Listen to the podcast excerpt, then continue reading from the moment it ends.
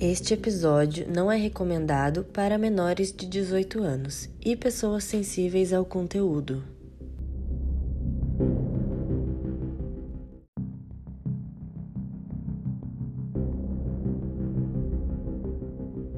Bom dia, boa tarde, boa noite. Estamos começando mais um episódio do podcast A Casona de Vidro, um podcast de mistério que é dividido em três partes cada parte feito por uma das meninas. Crimes reais com a Dessa, espíritos e paranormalidades com a Bruna e ETs e teorias da conspiração com a Lê. Toda semana tem episódios novos comandados por uma de nós e hoje quem está comandando sou eu, a Bruna. Se você não quer perder nenhum dos episódios, segue a gente no Spotify, avalia cinco estrelinhas e ativa o sininho aí para ficar por dentro de todos os episódios. Ah, e não esquece de ir lá no Instagram, arroba Casona de Vidro, e já segue porque toda semana a gente posta vídeos, fotos e outras curiosidades sobre o episódio. Bom, agora chega de papo e vamos começar esse episódio. Começamos! Tô aqui eu, Bruna, com a Andressa Alessandra, como sempre. Sim. Eu tomei com tossinha, gente, perdão. Tá, Mas estamos aqui. A desculpinha de sempre, né? Estamos aqui, estamos aqui. Bom, gente, hoje eu vou falar de um caso, vou pedir licença pra Andressa. Não. Porque hoje é um caso de crime real. Não. E eu vou entrar aí uns 80% na sua área, 20% na minha. Mas eu achei legal, eu quis trazer e o problema é seu se você não gostar que eu entre na sua área. Maria Tocinha. Bom, é, é, esse caso que eu vou contar é de um assassinato que ocorreu na cidade de West Memphis, é, no Arkansas, Arkansas, Estados Unidos. Sim. É, basicamente, é uma história de três meninos de 8 anos de idade que foram encontrados mortos. Aí o que, que acontece? Tem, um, tem boatos, né? É um crime que até hoje não foi solucionado tem a história de que eles é, foram mortos por conta de um é, de um pacto por causa de um, dessas cerimônias de pacto religioso ou porque ele foi morto por algum criminoso, enfim, a gente vai a gente vai discutir sobre isso no, no decorrer do episódio. Mas vocês já ouviram falar alguma coisinha assim desse caso de dessa cidadezinha? Não. Não? Tá, Nunca que bom. ouvi falar. Então eu vou contar. Antes de eu começar, é, a história é baseada tanto num filme que eu assisti, quanto num, no caso mesmo, né? Que, que eu dei uma boa estudada, dei uma boa pesquisada. É um caso longo, mas eu consegui dar uma peneirada aí nele. Então, partes vai ser do filme que eu vi, ou seja, contém spoilers sobre o filme sem evidências e partes é o caso mesmo, né? Como eu disse, como o próprio título do filme diz, sem evidências, é um caso que não, não foi solucionado. Bom, vamos começar o caso agora, né? No dia 5 de maio do ano de 1993, na cidade de West Memphis, três meninos saíram para andar de bicicleta. É, eles eram melhores amigos, estavam sempre juntos e normalmente faziam isso, saíam para andar de bicicleta, andar pela cidade, mas nesse dia em específico eles não voltaram. Chegou o fim de tarde, já era para eles terem voltado para casa e nada dos meninos. Então os pais deles acharam estranho, é, até porque eram meninos super obedientes, né, tranquilos, que sempre era uma rotina deles essa essa saída e voltar, então eles acharam estranho os meninos não, não voltarem e começaram a procurar pela cidade toda. Procuraram, procuraram, não encontraram os meninos. Aí, obviamente, muito assustados, eles foram atrás das autoridades da cidade, que saíram todos para procurar também esses três meninos e não encontraram. Até que a polícia decidiu é, colocar o caso né, como desaparecimento. Agora, fazendo um parênteses aí, né, nessa cidade de West Memphis, é uma cidade que fica no interior dos Estados Unidos. É uma cidade super religiosa, super conservadora, aquela cidadezinha que todo mundo se conhece. E detalhe, era uma cidade segura. Então, essa coisa aí de desaparecimento não era comum. Ou seja, quando eles foram dados por desaparecidos, a cidade toda se comoveu. Então, aí a cidade, todos os moradores se, mover, se movimentaram para fazer a busca pelos meninos na, na cidade. O nome desses três meninos era Steve Edward Branch, não sei se assim se fala, Christopher Byers e Michelle Moore. Foi bom. Falei bom? Falou bom. Então, Falou tá bom. Falou bom. Agora eu vou chamar só pelo primeiro nome, Tá por ótimo. motivos óbvios. O primeiro relato que foi feito pela polícia foi pelo pai adotivo de um dos meninos. Esse pai adotivo, ele se chamava John Mark Byers, por volta das, das 19 horas. É, ele disse que os meninos foram vistos pela última vez juntos por três vizinhos que, que foram até ele, né, comunicar. E disseram que por volta das seis e meia viram o Terry, que era o padrasto de Steve, que também era um dos meninos, chamando eles para voltar para casa. Ou seja, né, pincelando aí, às seis e meia, o padrasto do Steve chamou os meninos seis e meia para voltar para casa. Uma testemunha viu que contou pro, pro pai adotivo de um dos outros meninos. Enfim, a polícia fez buscas naquela noite mesmo, mas por conta do horário estava tudo bem limitado. Aí eles deixaram para o dia seguinte. No dia seguinte, eles reiniciaram as buscas logo ali de manhãzinha, é, busca, é, percorreram ali a cidade toda. Nisso também o pessoal da cidade ajudando, né? Não só a polícia. E nada de encontrar os meninos. Até que mais ou menos por volta da 1h45 da tarde, um oficial encontrou um sapato preto de criança boiando num riacho que era bem lamacento, que levava em sentido a um canal de drenagem. Então, por se tratar de um sapato de criança, eles começaram a andar nesse sentido para procurar mais evidências, que porque eles imaginaram que aquilo poderia ser um sapato de um dos meninos. Até que enquanto um dos policiais andava, ele encontrou o corpo de um daqueles meninos no riacho, boiando, e pediu ajuda, reforço para que buscassem mais corpos ali naquela, naquele local. E o, mais oficiais ficaram é, concentrados ali naquele, naquele espaço para ver se achavam os outros dois corpos dos outros dois meninos. Até que encontraram mais os outros dois corpos, ou seja, os três meninos foram encontrados naquele riacho lamacento. Eles perceberam que os meninos estavam pelados e amarrados com o próprio cadarço do, de, dos sapatos deles mesmos. Era tipo, tava amarrado é, o tornozelo direito amarrado no pulso direito pelas costas e o esquerdo pelo. O tornozelo esquerdo pelo pulso esquerdo também pelas costas, né? Acho que deu pra entender, né? Deu. Tá. Depois eles encontraram as roupas dos meninos ali naquele riacho também cheio de lama. Christopher, que é um dos meninos, ele teve lacerações em várias partes do corpo e mutilação do escroto e do pênis. Já os outros dois meninos, a causa da morte foi dada por afogamento. Essa foi a primeira parte. Alguém quer falar alguma coisa? Eu detesto casos de criança. Eu sei, eu também. Pesado. Pesado. Esse é o comentário, Esse é por o enquanto. comentário, por enquanto, é pesado. Tá. Então vamos lá. Eu tô curiosa pra saber cadê os espíritos. Não, eu tenho um comentário pra fazer. Não tem espírito. Esses esses casos dessas cidadezinhas, assim, é sempre a mesma história. Lá nos Estados Unidos é cheio dessas cidadezinhas minúsculas, onde todo mundo conhece todo mundo e que nada acontece, que o xerife da cidade nem tá acostumado, nem sabe o que fazer, fica perdido. E aí acontece alguma coisa assim. É, é, é incrível. É, 90% dos casos lá nos Estados Unidos é assim. nessas cidadezinhas, né? Inclusive, dizem, né, que esse é um dos casos dos Estados Unidos mais famosos. E várias celebridades é, é, se comoveram e fizeram um apelo, até porque esses casos não têm solução até hoje, né? Eu não lembro o nome das celebridades, depois eu procuro, falo pra vocês. Mas assim, é.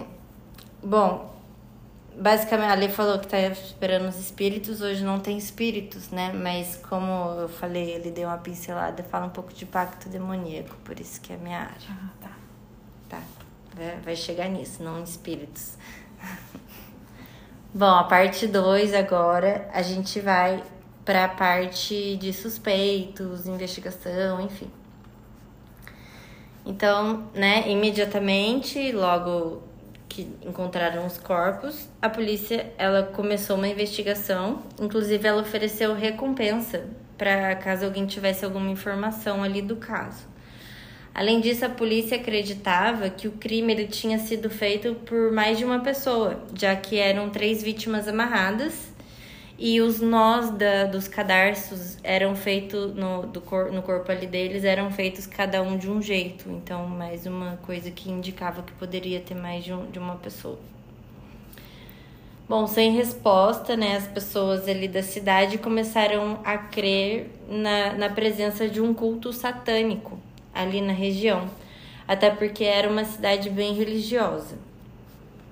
É, eles começaram a crer, né, que, que esses meninos eles tinham sido vítimas de uma cerimônia satânica de sacrifício humano. Eles gritavam pelas ruas que é, o fim estava próximo, que o demônio estava ali presente entre eles e que eles queriam o culpado por esse ritual para que medidas fossem tomadas, né? Até que para que não acontecesse com mais ninguém e que, segundo eles, para que aquele demônio que tivesse presente ali na cidade fosse eliminado de alguma forma. Bom, rapidamente as pessoas começaram a ligar os assassinatos a essa prática satânica, né, e falar muito sobre isso. E aí a polícia começou a interrogar os possíveis suspeitos do caso e suspeitos esses que teriam qualquer ligação relacionada com esses cultos satânicos. Nunca foi encontrada, né, uma, umas aspas aí, que nenhuma prova de que isso realmente foi um sacrifício, um ritual satânico, mas as pessoas acreditavam tanto ali que essa história meio que se tornou verdadeira. Até hoje ainda existem essas dúvidas, essa dúvida se foi um ritual ou não. Depois de um mês de investigação, a polícia ligou três adolescentes a esse crime, que é Damien, Jesse e Jason. Na época, Jesse tinha 17 anos, Jason tinha 16 anos e Damien tinha 18 anos. Jason e Damien. De, é Damien? Dam Damien. Dam, Damien. Uhum, Damien. Damien. Eram bem amigos e tinham uma reputação bem ruim ali. Eles já tinham sido presos por vandalismo e roubo em loja. No início da investigação, os policiais foram atrás especificamente do Damien, porque ele era um menino que falava muito sobre demônio. Ele usava sempre roupas pretas, ele estava sempre ouvindo heavy metal. E ele tinha esse estilo de vida bem assim, ele mesmo falava muito sobre coisas de demônio, né? Ele acreditava muito. Eu não sei se, se dá para chamar de, sei lá, uma religião, mas algo do tipo, ele meio que seguia isso. Satanismo. Satanismo. Satanismo é, é uma mas é chamado de religião? É, é uma religião. Ah, pra mim era tipo uma adoração, sei lá. É, acho que é uma religião. Mas é como. Então vou é- falar religião, se não for certo, me desculpe, mas ele seguia então essa religião, segundo eles, né? Ele inclusive tinha uma namorada grávida na época, ele chegou a, a, a fazer cortes no braço com o nome dela, uma- meio que uma tatuagem à faca, sabe? Tudo cortado. Bem bonzinho. Bem bonzinho. Bom, é... então, né, os policiais acharam que esse crime ele tinha conotação de culto, né, de, de coisa demoníaco. E ele- o Damien, ele virou um dos maiores suspeitos do caso, por conta desse estilo de vida dele. Eles acharam que ele seria capaz de fazer esse sacrifício com os três meninos. Os três possíveis responsáveis pelo crime, eles, eles se diziam inocentes, mas várias coisas aconteceram. Interrogaram várias vezes esses meninos, usaram até aquele teste polígrafo que a gente já falou aqui que não Mil vezes funciona. que não funciona. usaram e, né, enfim. Até que no dia 3 de junho, a polícia interrogou o Jesse, que era um dos meninos. E esse, esse Jesse, ele era conhecido na escola por ter medo do Damien. Inclusive, os colegas dele falaram que ele tinha um retardo mental. Na época ele tinha 17 anos, mas é, ele tinha uma mentalidade de um garoto de 6 anos de idade. Isso é um fato mesmo. Os colegas de, é, diziam, mas isso foi comprovado que isso é real. Na época, o Jesse ele foi interrogado. Ele era menor de idade. Ele foi interrogado sozinho, sem a presença dos pais, por cerca de 12 horas o pai dele deu permissão para ele ir com a polícia, mas não explícita para ele ser interrogado. E tem uma fita que tem apenas dois segmentos, totalizando uns 46 minutos de 12 horas, que foram registrados rapidamente uma confissão dele citando é, essas que é, citando que que isso, esse crime tinha acontecido e que ele era culpado e que os meninos também. Mas lembrando que ele tinha sérios problemas mentais, né? Então, sei lá, a polícia ali na pressão em Mas cima. pera, porque como que o pai deixa o menino que tem um atraso mental e sozinho com a polícia e nem acompanha o filho? Não sei. Lembrando, Mas eles vezes tinham... a polícia que não deixou ele ir. Falou, não, a gente só vai levar ele pra, sei lá, tirar uma foto, colher digital, a Ah, gente é atrás assim, de volta. gente. Fala, Andressa, não, no menor calor- de idade? No calor do momento. Não, meu filho é menor de idade, tá doido? E É. outra, naquela época, sei lá, né? Tipo, a gente acha que 93 é pouco tempo, mas vocês são de 94 que vocês estão fazendo 30. A gente é de 93 e a gente tá fazendo 30 porque nós estamos em 2023. Ah, vocês entenderam. Matemática nunca foi meu forte. Então, eu não, eu não sei também como que, né? Mas eles também, não sei, obviamente, isso não é algo a se pôr em questão, mas ele tinha uma classe baixa ali, todos eram classe baixa. Entendi. Então você sabe que o negócio ali já Funciona é mais. diferente. Funciona diferente, né? Então pode ser que tenha ali algum tipo de influência nisso também. Bom, oito Legal. meses depois da confissão dele, ele fez uma declaração detalhada como os meninos foram abusados sexualmente e assassinados. Mas esses detalhes, como eu já falei, muito provavelmente foram induzidos pelos policiais ali naquelas 12 horas de, de interrogatório, porque não faz sentido só ter uns pedacinhos do, do menino falando meio picado. E depois de um tempo diz aí que ele até acabou acreditando na própria história e acredito que também seja até por questão do de- dele ter um dele ter problemas mentais, enfim, deve ter entrado ali num, num próprio mundinho. Quer algum comentário? Eu tenho tô até lendo essa semana é, um neurologista falando sobre exatamente sobre isso, sobre é, quando você está no momento de alto estresse, no momento de trauma, a capacidade que teu cérebro tem de preencher vazios e lacunas com histórias mirabolantes e você acredita que aquilo é uma memória.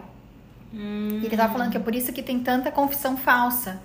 Porque você tá naquele momento e dependendo de como o momento é conduzido ali pelos policiais, a história que eles te passam, você acaba criando uma ideia na tua cabeça, você visualiza aquilo com a tua imaginação e você acha aquilo uma memória. E você acaba repetindo sim, faz sentido. sem que realmente aquilo seja verdade. Então, muitas dessas confissões falsas, né, principalmente com essas pessoas que têm, né, uma capacidade intelectual, né, comprometida, não, não é, né, o biscoitinho mais esperto do pacote. Então, você tem esse problema aí, o policial faz uma pressão, imagina 12 horas de interrogatório, sabe-se lá Deus como é que esse menino foi tratado. Sem comer, sem, É, sem isso. beber água, sem ir no banheiro. Eles deixam Exatamente. mesmo a situação. É, é tortura psicológica isso. Exatamente. E física também. E física, Você deixar a sim. pessoa sem beber água, sem comer, sem ir no banheiro. E se acaba, a pessoa acaba acreditando que não, realmente eu fiz isso. Porque eu já vi é,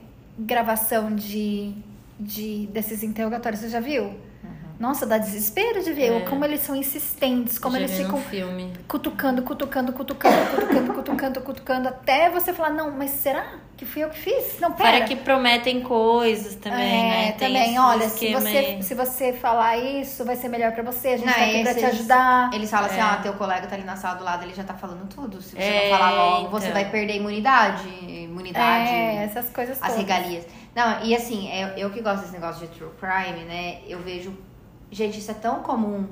Hoje em dia, nem tanto, né? Porque hoje em dia tem muita tecnologia, filmagem. Hoje em dia é mais difícil deles conseguirem, mas antigamente, que as pessoas não tinham tanto acesso à informação assim, meu, eles faziam muito isso. Muito, muito, muito, muito. De pegar a pessoa, de fazer interrogatório, mesmo sem a presença de um advogado, de impedir a pessoa de ter um advogado, de fazer essa, toda essa pressão. E eles têm, acho que se não me engano, eles podem ficar até 24 horas com a pessoa se a pessoa não confessar. Então eles fazem tudo isso porque eles têm, tipo, tempo limitado, né? Não, isso, imagina uma cidade pequena que você acha que você conhece todo mundo, você não quer acreditar que, que pode ser né, o seu vizinho ou, ou o padrasto de uma das crianças, por exemplo, ou alguma coisa desse tipo. Você É meio que uma comunidade, comunidade né? muito Cidade pequena, apertada. Ainda mais nem- religiosa, o povo vai tudo pra igreja junto. É muito mais fácil acreditar que foi o menino, a criança problema da, da cidade, o satanista,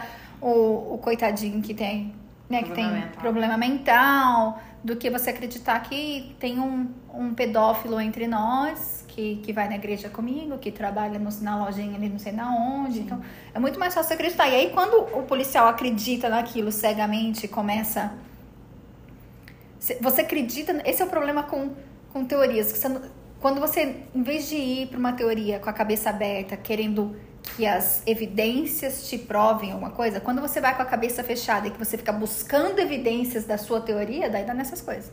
É. É isso, é, muitas vezes a gente vê isso em vários casos que eu já trouxe, em vários casos que, né, que, a gente- que eu já vi por aí, é que eles não constroem uma investigação. Eles pegam, acreditam numa teoria e constroem todas as evidências em, em volta daquela teoria que eles construíram. Eles não vão atrás de evidências reais, eles vão atrás de provas para para aquilo que eles inventaram na cabeça deles. É a mesma história da Amanda Knox que eu trouxe aquela vez lá também. Eles encasquetaram que tinha sido a menina e tudo que eles construíram em volta foi até ah, porque tinha DNA no quarto da menina. Lógico, as duas moravam juntas. Mora lá, né? Pra quem não ouviu, volta lá assistir. Vai lá ouvir que vale a pena. Então, assim, é sempre assim. É, é sempre não, né? Mas muitos casos assim. Então, foi isso que a Alessandra falou. Ah, quem será que foi? Ah, tem ali o menino com déficit mental, tem o outro ali que é todo E problemático. pobres, né? É, os pais não têm recursos para bons advogados. É esse aí mesmo que nós vamos, que pronto, agora a gente vai ser os reis da cidade, os heróis da cidade que soluciona- solucionaram, solucionaram o caso super rápido. É. É isso mesmo. Bom, vamos agora falar do julgamento, né?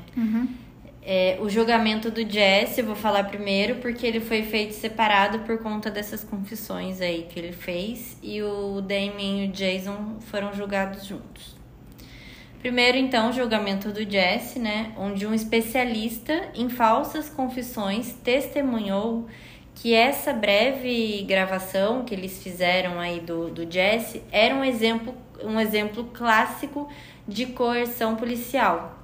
Inclusive, a questão da parte que ele diz que as vítimas foram estupradas, sendo que não tinha nenhum indício de estupro.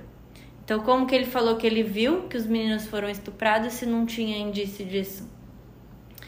No dia 5 de fevereiro, ele foi condenado por um júri de uma acusação de homicídio em primeiro grau e duas, acusa- duas acusações de homicídio em segundo grau. O tribunal acabou condenando ele a mais de 40 anos de prisão. Sua condenação foi apelada, mas a Suprema Corte confirmou a condenação. Agora a gente vai para o julgamento, julgamento do- dos outros dois, o Damien e o Jason. Eles foram julgados três semanas depois do Jesse. A promotoria acusou eles de cometerem assassinato satânico. Chamaram um especialista de, de ocultismo, graduado na Universidade de Colômbia, para testemunhar esses assassinatos. esse especialista ele confirmou que isso sim era um caso de ritual satânico.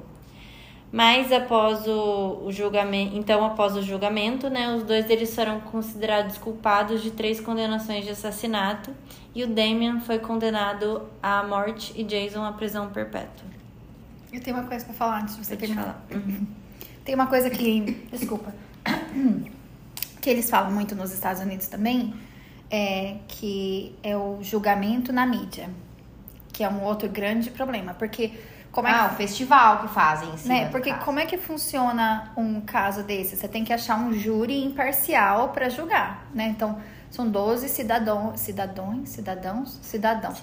12 Cidadões. cidadãos, 12 cidadãos que sejam completamente imparciais e que estão escutando a história pela primeira vez. Mas numa cidade pequena, que todo mundo já escutou e que todo mundo meio que já, né, antes Já da- comprou a ideia. já né? comprou a ideia, já julgou e já Já condenou eles coletivamente na comunidade, como é que você vai achar? Então, nos Estados Unidos, às vezes o que eles fazem é transferir o julgamento para uma outra cidade. Mas dependendo do, do escarcel e também dependendo do recurso financeiro da cidade, ou seja, se é uma cidade muito pequena que não tem dinheiro para financiar isso, porque custa caro você transferir um julgamento para uma outra cidade, Vai ali mesmo do jeito vai que tá. ali mesmo do jeito que tá. E aí essas 12 pessoas pode vir um, entendeu? Pode vir um papa sentar ali e falar, não, não, não tem como ter sido eles. Que eles vão falar, não, é eles, porque já, já vem um pré-julgamento. É, foi por isso que o pessoal da, da Boate Kiss não foi descondenado, né? Que eles foi anulado a condenação deles porque os advogados conseguiram provar, entre aspas, que tinha sido in- é, injusto porque o júri tinha sido muito parcial, porque foi uma história muito grande na mídia, né? Então, Uhum. tipo, as pessoas já tinham condenado eles ali na, na cabeça. Isso aí acontece mesmo. Que a mídia faz aquele grande festival, aquele surto. É. E aí fica justo, entendeu? Não.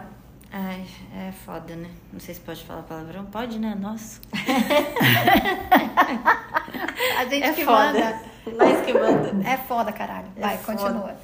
Bom, gente, agora vamos aí para um X da questão. E qual é o X da questão? É, antes de, de eu falar aí mais algumas coisas em, em relação aos meninos, tem aí um que isso aparece no, no filme.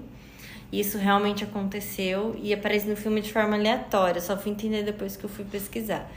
No dia, na noite do, do assassinato, um, um pessoal, tipo, não sei como que, que era o nome lá, mas é tipo um Bob's, um McDonald's, esse negócio de comida que Você tem. tem o nome aí? Drive. Não, drive. Ah, Só que tem a lojinha dentro também. Tipo um Tá. McDonald's, mas não é um McDonald's. Entendi. Ligaram pra polícia e falaram pra polícia que um homem negro alto tinha entrado lá. Ele tava todo ensanguentado, inclusive ele arrastou a mão assim pela parede.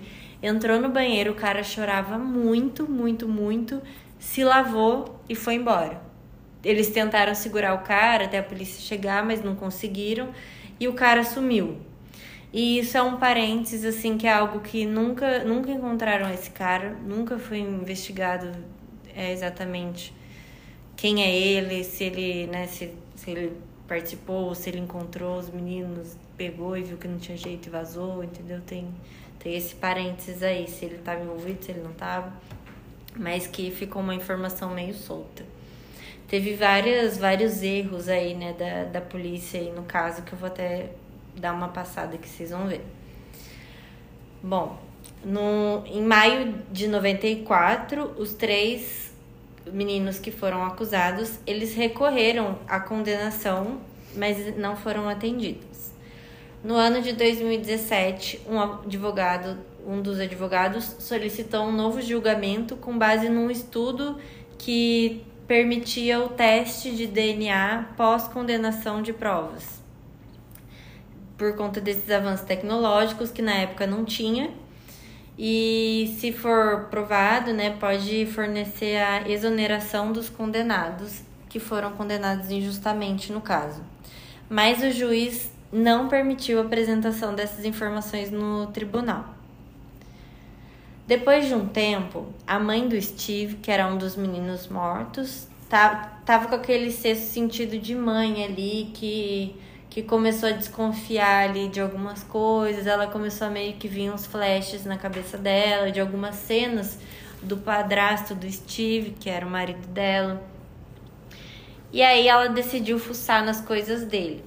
Ao fuçar ali nas coisas dele, ela encontrou uma faca de caça, que é essas faquinhas dobráveis, que era do Steve.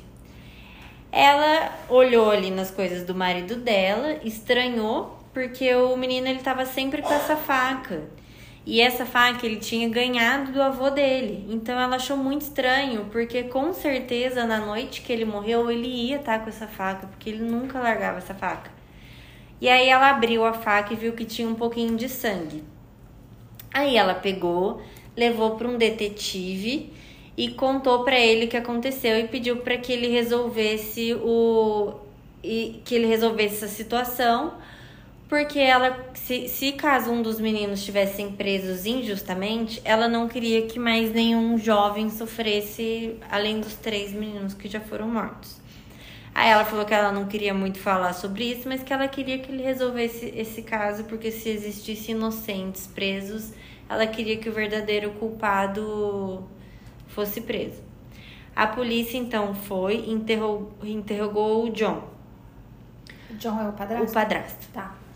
Durante o interrogatório, ele disse que o menino ele podia ter se machucado acidentalmente e que por isso que tinha aquele sanguinho na faca e que quando ele encontrou a faca ele também poderia ter pego ela se machucado. Ah, é porque achou DNA dos dois na faca.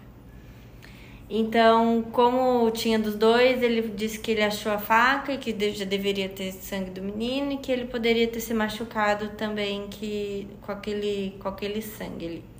Ele fez aquele teste de polígrafo, merda, e passou. ai, ai, é. Como é que as pessoas vão desistir desse negócio? Já desistiram, Acho que já desistiram, né? Isso aí é, a gente tá falando de 2007, né? Hum. Não, mas é recente. Tipo, é. mas desistiram, graças a Deus.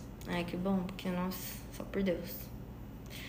Bom, até o, é, após um tempo, eles foram em busca de mais testes de DNA, inclusive para ver se tinha DNA de algum desses outros meninos encontrados aí nessa faca ou ali na cena do crime, mas nenhuma evidência foi encontrada. No dia 19 de agosto de 2011, os três meninos que tinham sido condenados, já homens, né, foram libertados da prisão com parte de um acordo judicial. Bom, é, esse, esse caso, ele tem um documentário sobre ele, deixa eu, deixa eu ver o nome aqui que eu anotei, Paradise Lost, Paradise Lost, é o nome do documentário, tá na HBO, tem três episódios de duas horas e pouco. Não consegui assistir, dizem que é bem detalhado, vou assistir, mas eu li, eu assisti o filme que chama Sem Evidências e tem o livro também. É, o, o filme, falando agora só um pouquinho assim por cima do filme, ele centra as atenções dele não apenas no julgamento dos adolescentes que aparentemente foram acusados de forma injusta, mas também na luta de um investigador que, que luta aí por trás, pelos bastidores, porque ele também não acredita que esses meninos eles foram culpados pelo que aconteceu.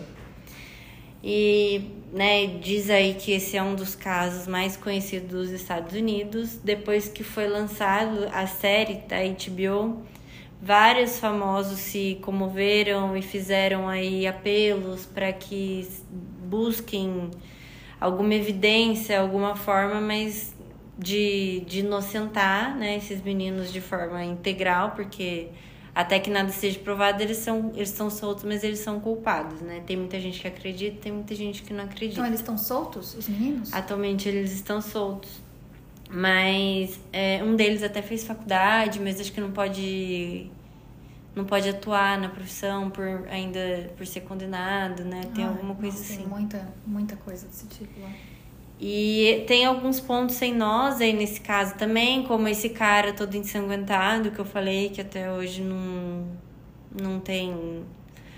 Ninguém sabe quem que era, o que aconteceu, mas foi na noite do crime que ele apareceu cheio de sangue nos braços. Tem também algumas evidências que a polícia mesmo perdeu, tipo o teste de DNA que, que foi perdido, que foi contaminado. Teve uns testes que eles foram pegos com sacola de plástico que tava ali mesmo. E Mas olha, contaminou. gente, sinceramente, é, é uma cidadezinha que nunca tinha acontecido nada disso, de nenhum crime, nem nada do gênero. Então, é, é complicado julgar a polícia que não tem. É, é um, é um monte de gente ali da própria cidade que às vezes o, o pai é xerife, aí o filho começa a trabalhar na delegacia junto. Então, assim, eles não têm. Eles não têm treinamento nenhum, a gente não tá falando da SWAT, a gente não tá falando da CIA. É o xerifezinho, o policialzinho ali. Então, É. difícil, gente. É, tem, tem mais um, uma questão aí também, que né, tudo induz aí pro, pro padrasto do menino. E aí, inclusive, a mulher, ela separou dele. Depois de uns anos, parece que a, a mulher atual dele é, denunciou ele porque ela agredia ele, que ele era um cara violento. Então tem bastante indício de que era voltado para ele o, o culpado do crime. Ainda mais ele foi visto seis e meia da tarde chamando os meninos para entrar também. Não sei se ele tinha alguma ligação ali com a polícia, entendeu? Então, mas é isso agora com vocês. Então, quando você começou a falar, então é que eu tava ali no computador tentando achar. Porque quando você começou a falar, eu falei, ai, foi o padrasto. Porque me lembrou de um filme, não sei se você já assistiu, que chama Os Suspeitos. Não, Assista depois. tá. Porque parece. É essa história. A história é a mesma, mas eu acho que. Eu não sei se foi, tipo. É um caso muito famoso, pode É, eu não sei que se foi assim, tipo. Baseado em. Baseado em. Eu não me lembro de ler nada, tipo, que era baseado. Tanto é que quando eu assisti, eu achei que fosse ficção. Hum. Mas é com aquele Jake Gyllenhaal e o Hugh Jackman. Sim. E no filme é exatamente essa história. É Eu não lembro se eram dois ou se eram três meninos. Assisti faz muito tempo, gente, então vocês me perdoam. Mas eu não lembro quantos meninos que eram, que tinham sido encontrados mortos e tinham sido estuprados. E aí o pai, a, a história é ao redor dos pais dessas crianças. E o pai de um deles começa a investigar e tem uma história que, né, tinha uma, uma, uma testemunha que um dos pais tinha chamado os meninos e tinha sido visto com os meninos ou algo do tipo. E ele encasqueta que o outro cara realmente que matou e, e ele era construtor de casa. Olha, eu contando o final do filme. Tô ficando azar. Ah, a gente tá Vocês assistem já mesmo avisou que vai ter vai ser muito final. spoiler. E aí ele, tipo, meio que pega esse cara, que é o suspeito, e leva pra uma casa que ele tá construindo que ninguém vai ouvir, e prende ele lá, e, tipo, fica torturando ele pra ver se consegue uma confissão, e bate no cara. E aí chama o pai do outro menino, e aí o filme todo é sobre a respe... É, tipo, é, é um filme bem tenso, porque daí o filme inteiro você não sabe se o cara que tá apanhando realmente é culpado, se não é. Tipo, será que ele merece isso que tá acontecendo? Ou será que ele é mais uma vítima? E, e a dor das famílias, e Ah, isso tudo. É, é um filme bom. É, eu lembrei dessa cena de você falando, ele chamar o outro pai, aí o outro pai fica desesperado. O que, que você fez, meu? Pelo amor de Deus. É. É uma cabana no meio do nada que ele tá construindo e aí Eu eu. não lembro se é uma É cabana. uma, ca- é uma casa de madeira. É uma casa que ele tá reformando. É, mas é uma casa de madeira. É, porque ela e tá aí é tipo uma, uma entrada, assim, tipo um banheiro que ele fecha o cara. Tanto é que ele amarra no, naqueles. Sistema de, Radiador. de, radiador É de aquecedor. mesmo. Eu já assisti É. esse filme. Então, quando você começou a contar, me lembrei dessa Lembro. história. Não sei se- Eu não se sei se foi baseado, baseado. obviamente, porque né, no filme, né, nesse filme aí, eu acho que tem até um final, nesse Os Suspeitos. Tem. E a história é verídica, não tem. Então, às vezes é só, tipo, baseado na história. É, geralmente. é, Meu pai até me. Eles fazem isso, né? Eles- pegam um caso famoso e fazem um filme, um seriado. Meu pai tava me falando que. Eu comecei a contar pra ele da história daquele.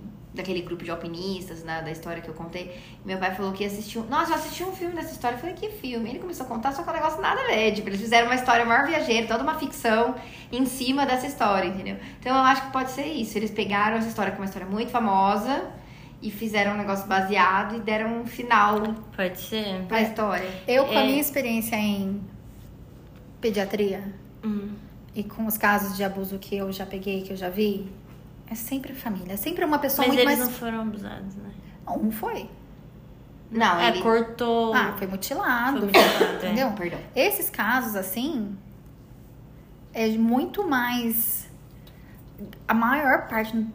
Eu não sei a estatística certa, mas a maior parte, sei lá, 90%, 80% é alguém do círculo social imediato ali. Então, um padrasto, um pai, um tio, um avô. Mas isso aí que você tá falando, Lê, também é, é porque assim, eu, eu, eu, eu sei disso, eu, eu participei de um negócio também de, na faculdade, que era um centro de apoio para vítimas de abuso sexual. E, e era realmente, mas é, assim, é principalmente porque com, com criança menor, assim, porque é o que a gente fala, você não deixa. Eu sou mãe, eu não deixo minhas filhas com alguém que eu não confio. É sempre alguém que eu confio. Então, se, se acontece com uma criança pequena, é porque é sempre alguém de confiança, do círculo, do círculo de confiança. Um amigo próximo da família ou algum familiar. Porque você não deixa o seu filho com qualquer um. Mas nesse caso, as crianças foram brincar na rua. Sim, mas e se alguém chamou? Não, tudo bem, Igual mas o cara lá qualquer chamou. pessoa poderia ter pego, entendeu? Não foi uma coisa que aconteceu Sim. dentro de casa. O que eu tô falando aqui, probabilidade. Sim. É muito maior a probabilidade de ser alguém que esses três meninos conhecem do que um completo desconhecido que, de repente, parou lá numa cidadezinha pequena que ninguém conhece. E matou. e matou esses três meninos. Até porque você ia ter muito mais relato de gente falando: ah, eu vi uma pessoa estranha na cidade. Todo mundo sabe quem é da cidade e quem não é da cidade. Tipo, tem essa história desse cara aí, mas X, a gente Mas a Bruna é falou de uma é. possibilidade também. De, não, que é verdade é, porque todos os funcionários viram, chamaram a polícia, tudo.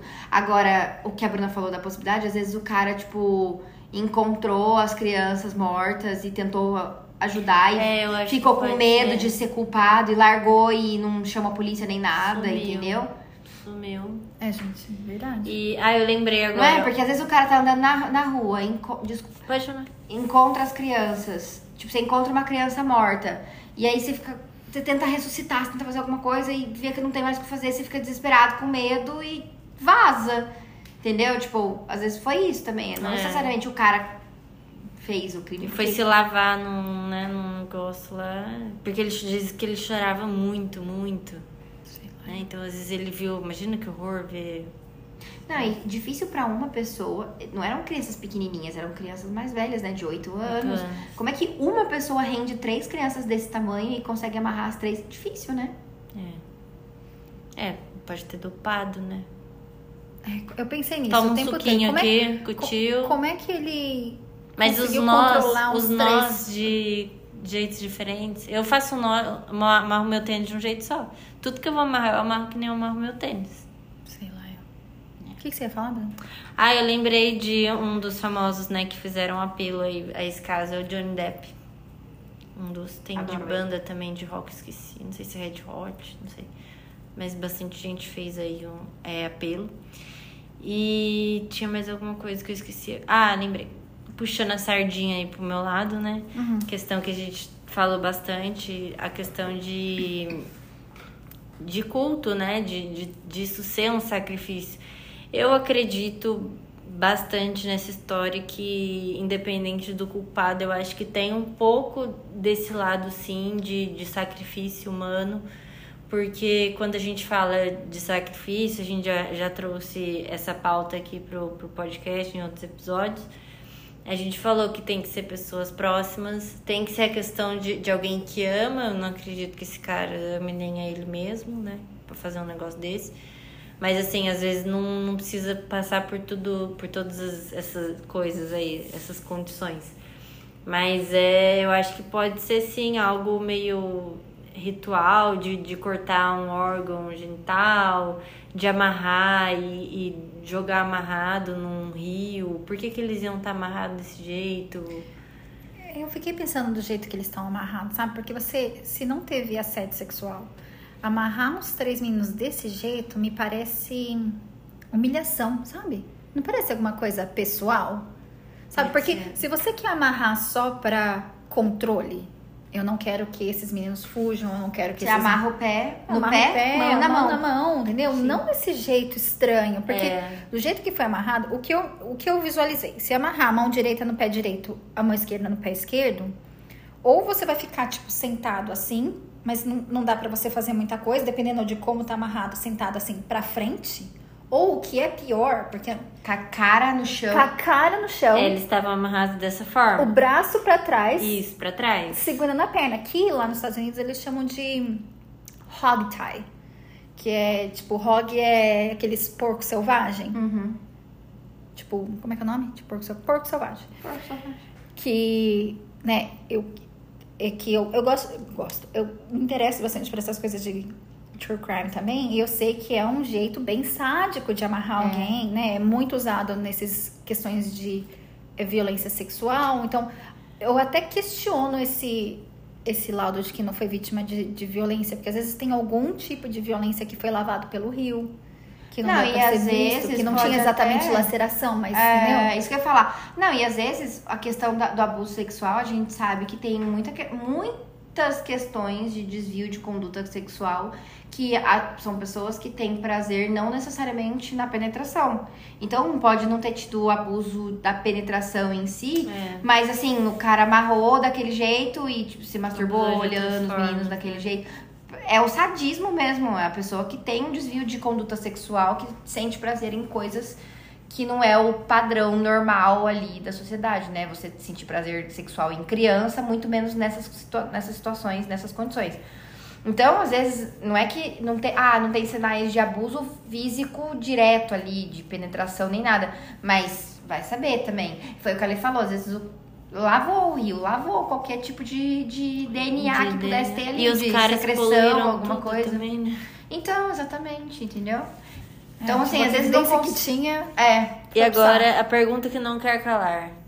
Invadiu da Andressa um pouquinho ou 100%? Não, um pouquinho 100%, né? 100%.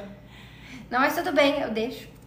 Mas. Não, mas né? eu, eu entendi o que ela trouxe, esse lado do satanismo também. Entendeu? Porque realmente, realmente, né, fica essa questão. Porque eu costumava achar que não existia nada dessas coisas de satan- ah, satanismo. Ah, hum, satanismo. Ah, coisa de gente surtada, É, louca. ah, hum, satanismo. Eu achava que era a teoria da conspiração, até eu começar a procurar, né? E descobrir que tem. Tem. Ou se tem. Por isso E que. eles usam muito criança, né? Muito. Nos. É, Pela nessas inocência, coisas, né, eu acho. É, o dia que eu descobri do tal do adenocromo, vocês já ouviram falar nisso? Não. Reza a lenda que esse pessoal satanista mais influente, as grandes elites, o jeito que eles usam pra ficar, olha, olha a teoria da conspiração, o jeito que eles usam pra ficar jovem é, é bebendo adenocromo, que é uma substância produzida no sangue de uma pessoa que passou por um estresse muito forte. Por exemplo, por, tipo, até por isso que tem jeitos certos de matar vaca, de Sim, porque, Porque endurece a carne. o estresse, né, a última, essa última substância de estresse que é produzida no corpo. Então, reza a lenda que existem, né, grupos de pessoas altamente influentes, Hollywood, políticos, né, milionários, bancários e tudo, que tem, né, uma obsessão nesse negócio, nesse, nessa, nessa brisa aí do adenocromo.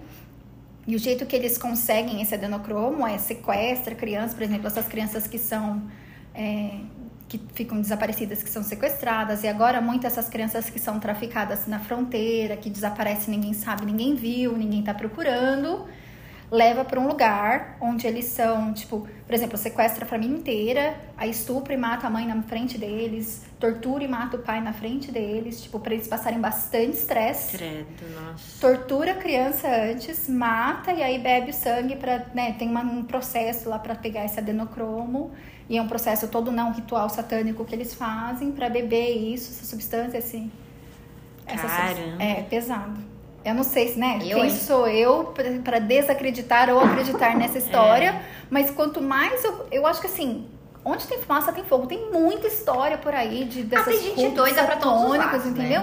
E, e o satanismo, se você for ver, é- existe, não é uma lenda urbana, existe, é uma religião, sei lá, é o culto, religião, sei lá, é o que que é, mas que existe, existe. Então, sei lá, eu... Ah, eu, eu sei lá. Posso falar? Essas cidadezinhas de interior, assim, também. Vamos, vamos, vamos, vamos pensar aí numa coisa diferente, vai. Visualiza essas cidadezinhas de interior dos Estados Unidos, desses, é, desses estados mais centrais ali, que são bem tradicionais. Até hoje são muito tradicionais. Até hoje tem cidades que são muito antiquadas e né, que não evoluem aí com a tecnologia. Mas imagina isso lá há 30 anos atrás, em outros casos, 40, 50, 60 anos atrás, em que as pessoas já são muito antiquadas e já são muito fechadas. É aquela coisa, aquela família tradicional e religiosa que vai no culto todo, no- no- na missa todo final de semana e não sei o quê. E aí, é, que pra eles por exemplo, a história da Annelise. Nossa, hoje eu tô só voltando nos episódios. Galera, vamos Tá. lá, Só refri- fazendo merchan dos próprios é, episódios. isso aí, É. vai lá e Não, não, da assiste. Annelise Michel foi da Bruna. Não, do meu. Então tá. Que a, a família é religiosa e tipo, ai, demônio, ai, que não sei o que, não sei o que. Então, tipo assim, é como se as pessoas não tivessem mais nada na vida além daquilo, entendeu? A vida delas é baseada em a minha família aqui, a igreja, e não sei o que. E tudo que acontece fora desse círculo é coisa do demônio. Mas eu tenho um contraponto. Posso fazer o advogado do diabo? Pode. Literalmente. É, não, é, calma. É, ai, credo. Mas o, o, a diferença pra mim da cidadezinha pequena, conservadora, tradicional, religiosa, pra um, um caso semelhante na grande cidade, é porque aqui a nossa cabeça sempre vai pra onde? Violência, tráfego, você não vai pensar nesse tipo de coisa. Agora, num ambiente que você já altamente exclui essas coisas, não sobra muita ideia. Mas por que que exclui? Porque era, era, uma, era uma cidadezinha super pacata, com índice de homicídio super baixo, com índice de tráfico super baixo, entendeu? O índice de violência super baixo. Aqui a gente tá tão acostumado, aqui a gente tá dessensibilizado. Mas você já viu Aqui a primeira coisa que você pensa foi, ai, três crianças foram perdidas, né, sumiram andando de bicicleta. Ai, algum traficante pegou. Uhum. Ai, alguém matou. Tipo, a gente não... Você não, a sua imaginação não vai muito mais pra longe. Tudo bem, é nessa, de nessa, nessas cidadezinhas pequenas, quando você não tem essas outras hipóteses, quando essas outras hipóteses são muito mais difíceis, é muito mais difícil ter acontecido uma coisa desse tipo, a imaginação viaja. E você já começa a viajar. Você pensa no, no demônio, você pensa no ET, você pensa, entendeu? No, no boto cor-de-rosa. Você vai pensando umas coisas loucas. Porque quando o seu arroz com feijão, igual a gente, a gente aqui nem, nem, nem vai parar no jornal, às vezes. Porque é tanta coisa acontecendo, é uma cidade tão grande, cheia de tanta violência, tanta coisa horrorosa acontecendo todo dia, todo minuto, todo segundo, que você fala, ah, poxa. É, mas o, que- o que eu ia falar pra você é, você já viu o mapa de atuação do Ted Bundy? É, ele era. Ele gostava, né? Então, entendeu? Mas é- então, assim, que existem pessoas ruins andando por aí, que pode ter caído e trombado com três crianças ali. E pensa só, é muito mais fácil pra um cara louco, pedófilo, trombar três crianças sozinhas andando de bicicleta na rua, numa cidadezinha pacata, onde os pais confiam nos filhos andando sozinho pra rua, do que numa cidade grande. Você acha que em Nova York, os pais vão, lá no Bronx, os pais vão deixar as crianças ficar andando sozinhas de bicicleta pra rua? Não vão. Aonde que isso vai acontecer? Numa cidadezinha de interior. Sim, mas é muito mais difícil passar desapercebido numa cidadezinha de interior do que aqui no meio, que você pode. Todo mundo é estranho de todo mundo numa cidade grande. Numa cidade dessa, um estranho é um estranho, todo mundo olha. Gente, eu já eu nos Estados Unidos já fui nessas cidadezinhas. Todo mundo te olha da cabeça aos pés em todo lugar que você vai. Principalmente quando você é gringo. Principalmente tudo- quando eu tenho essa cara de gringa que eu tenho. É tudo o quê? É tudo um grande pode ser. É. Bom, eu acho que sempre. É porque assim, eu falo isso porque todos os casos de, de, de true crime que eu vejo assim nas cidadezinhas pequenas, é, sempre rola um surto desse. Ai, que é, é surto. É, satanismo e não sei o que. Mas assim, geralmente não é. Geralmente tem um culpado na história que Não. não tem nada a ver com Ou eles satanismo. fazem a gente pensar que não é. É. Nossa, Alessandra. Desculpa, Não. tem que ir pra teoria da conspiração. Não. Ai. Vai. Eu acho que é coisa de satanismo. Independente de quem fez. Pra mim, o padrasto. E ele fez por Ai, ritual. pra mim. É esse Desculpa. padrasto, com certeza. Eu acho que foi o padrasto também. Só que eu acho que não tem nada a ver com satanismo. Eu acho que é. Steve. Eu acho que ele é perturbado. Ele já teve. Tem histórico de violência. É.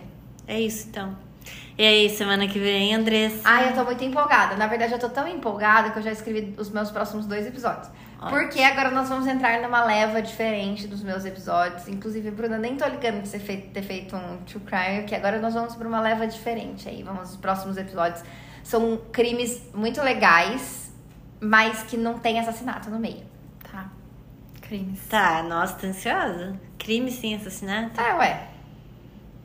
Tá. É crime, tudo Crime. tem crime. É, tem vários. Tudo que é né? fora da lei é crime. Tá. Então, assim, vai ser muito legal. Os próximos dois episódios já estão prontos. Então, então é isso aí. Clima leve, né? Delícia! Depois dessa a gente dá um banho de sal grosso. Ah, Eu vou lá voltar a cheirar meu neném, que dá uma limpada na, É isso aí. então fechou. energia. Fechou. Tchau, assim, gente. então. Até semana que vem.